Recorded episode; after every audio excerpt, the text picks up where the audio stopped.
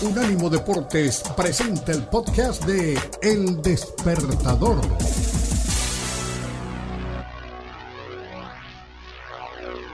Jorge Ferro, nuestro árbitro central. ¿Cómo le va, señor? Un abrazo. Feliz lunes, el día más bonito de la semana. Ya lo veo 150% recuperado y con tendencia a mejorar, no como Cardona. Buen día. Buen día, buen día. ¿Cómo le va? Sí, sí, por suerte ya mucho mejor. Este, tratando de, restablecernos, como tú dices, al 150%. Y bueno, sí, un poquito mejor que Cardona. Eso no me llevó tanto sacrificio, pero lo estoy logrando. Jorge, hablemos primero de la modificación en la cantidad de jugadores en la lista para el Mundial. Ahora son 26. Era algo que quizás era ya un secreto a voces, o sea, se sabía que iba a pasar, pero se oficializó. 26 jugadores en tiempos de COVID, porque más allá de cualquier otra consideración y de de pronto ya no hablamos de eso todos los días, este es el Mundial en los tiempos de COVID. Exactamente, sí, y siendo, eh, digamos, en la misma línea de, lo que, de, las modificaciones que se hicieron y que ya comentamos últimamente acerca de la cantidad de, se oficializaron las cinco, los cinco cambios, las cinco sustituciones, eh, esto viene de la mano, o sea, sabemos que para los mundiales siempre hay que presentar una lista, que decimos la lista de buena fe, la lista de jugadores, eh, hay una previa, hay una previa que se pasa, cada, cada país pasa, que antes era de 35 y ahora se autorizó hasta 55 jugadores en la previa. Y antes del, 13 de noviembre, que casi todos llegan a esa fecha para pasar la lista definitiva, eh, eh, se debe presentar la lista de 26 jugadores. Antes era de 23. Esto, obviamente, como dije, viene de la mano de esa modificación y también está claro que eh, aprobaron que puede haber un máximo de 15 suplentes en el banco con posibilidades de ingresar al partido. Jorge, con el abrazo de todos los lunes, em, sí, y va a ser interesante a ver, a ver cómo eh, se desarrolla eh, esa noticia, porque hay, entrenadores que no quieren llevarse a los 26, como, como Luis Enrique.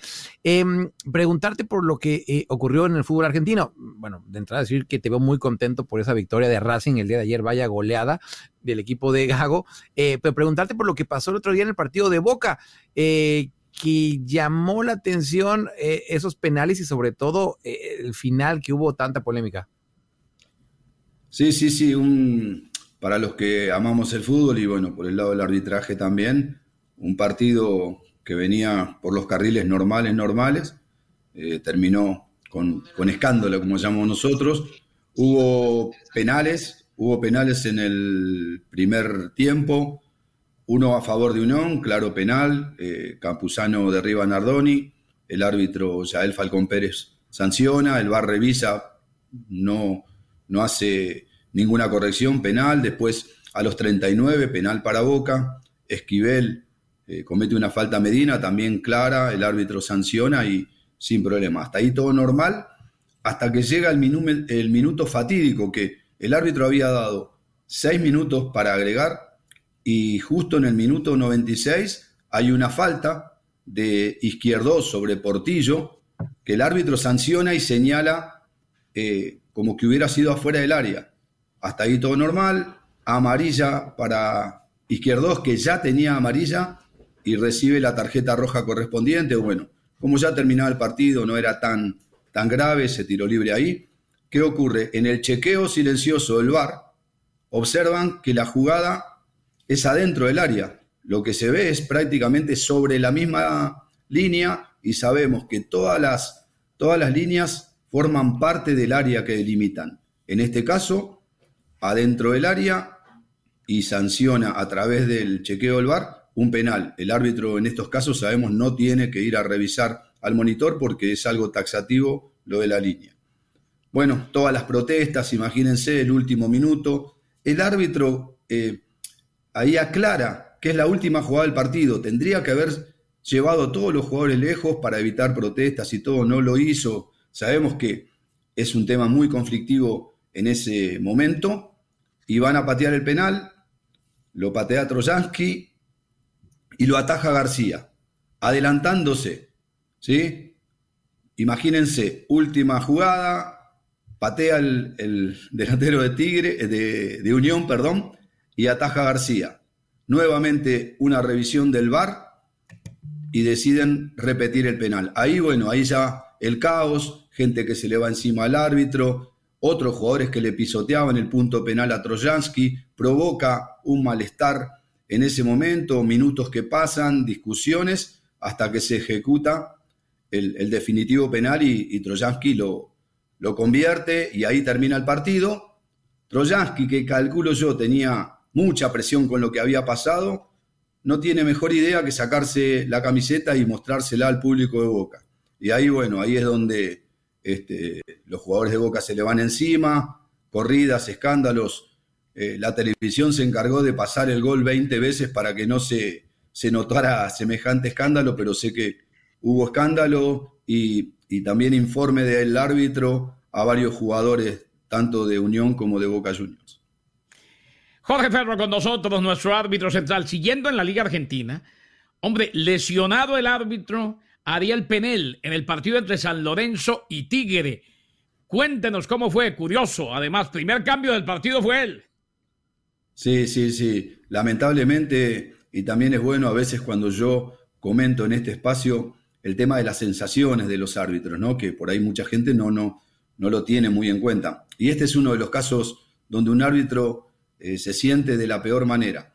Es muy difícil tomar la decisión de largar un partido, como, como decimos en nuestra jerga, si bien ahora hay un cuarto árbitro que, que, es de la misma categoría que el árbitro que está dirigiendo, pero obviamente el que está de cuarto árbitro va preparado para otra función, mentalmente está en una situación distinta y el árbitro central es el que se preparó para ese partido.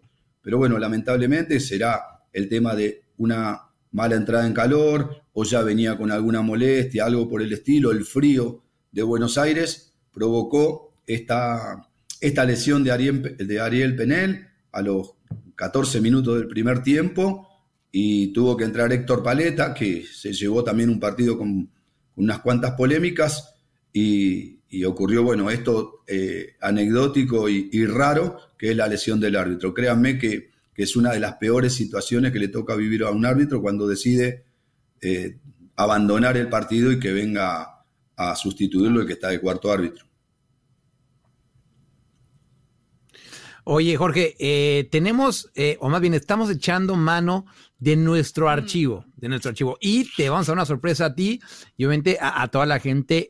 la gente que está nada más en audio, les decimos, vénganse a la multiplataforma Anónimo Deportes, ya sea en YouTube, en Facebook, en Twitter, donde ustedes quieran, pero vénganse, que, a ver, eh, y queremos tu análisis profesional, ¿eh, Jorge? Eh, tenemos un bar del recuerdo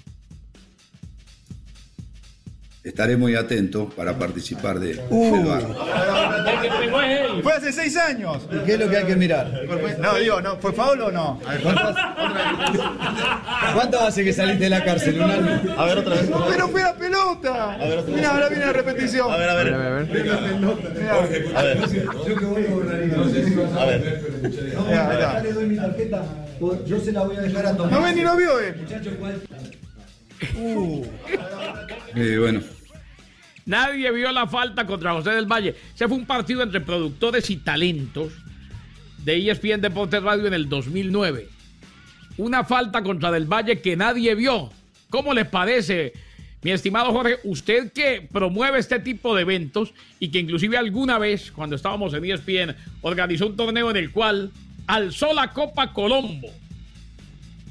Sí, sí, la verdad que no, no, no es muy buena la imagen, pero observo ya, acá me doy cuenta quién es el talento y quién es el productor de, de alguna manera, como llamamos, carnicería o, faltas.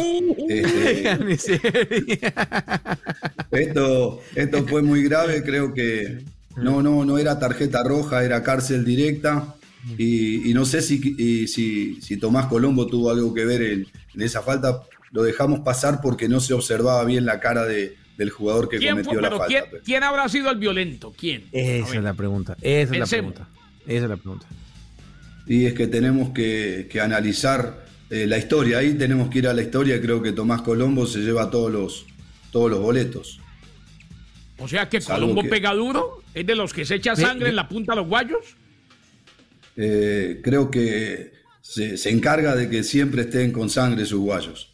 Así que, bueno. Eh, oye, creo que no fue Tomás. Se nos está pasando una pista que a lo mejor Kenneth sabrá. Nos dicen que se pasó del eh, equipo de productores a talentos.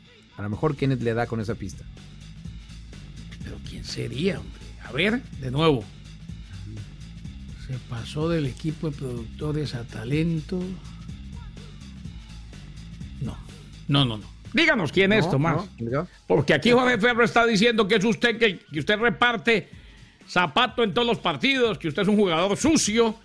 Díganos quién fue el que cometió esa falta que nadie vio, esa falta artera, esa falta para roja y cárcel.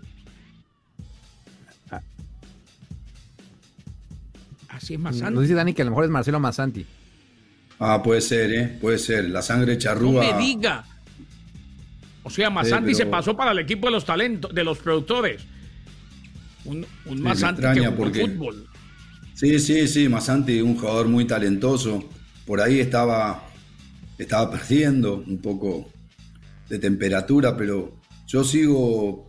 Ah, lo que pasa es que la historia lo condena, Tomás. Entonces. No, mentira, no eh, fue, no fue Masanti, fue Colombo, fue Colombo. ay, me acaba de me acaba de escribir una fuente de altísima fidelidad. Yo le creo, me la juego. En la era de los fake news, de las noticias falsas, yo me la juego con mi fuente. Dice, José del Valle arrancó en el equipo de productores. Pereira se lo robó al equipo de talentos. Y sí, fue Tomás Colombo. Del Valle es un vendido. Del Valle arrancó de atender llamadas de la audiencia. Bueno, ahí está, se vendió y fue Colombo el que le pegó semejante violinazo. Jorge, un abrazo. Abrazo grande, muchas, muchas gracias por esta sonrisa del final y, estamos en contacto. El placer siempre nuestro. Jorge. Nuestro Jorge Ferro, nuestro árbitro central, en un ánimo de... Y, oye, Tomás es igual aquí. Aquí viene y reparte patadas todos los días. aquí, allá. Tomás era más un 10. No, él, él puede jugar de 10, pero antes de pasar a la función de 10, reparte patadas detrás de la línea que divide el terreno de una manera impresionante. Señor Colombo, por, por eso le dicen, por eso le dicen San Tomás de la Academia. Volvemos. Este fue el podcast de El Despertador, una producción de Unánimo Deportes.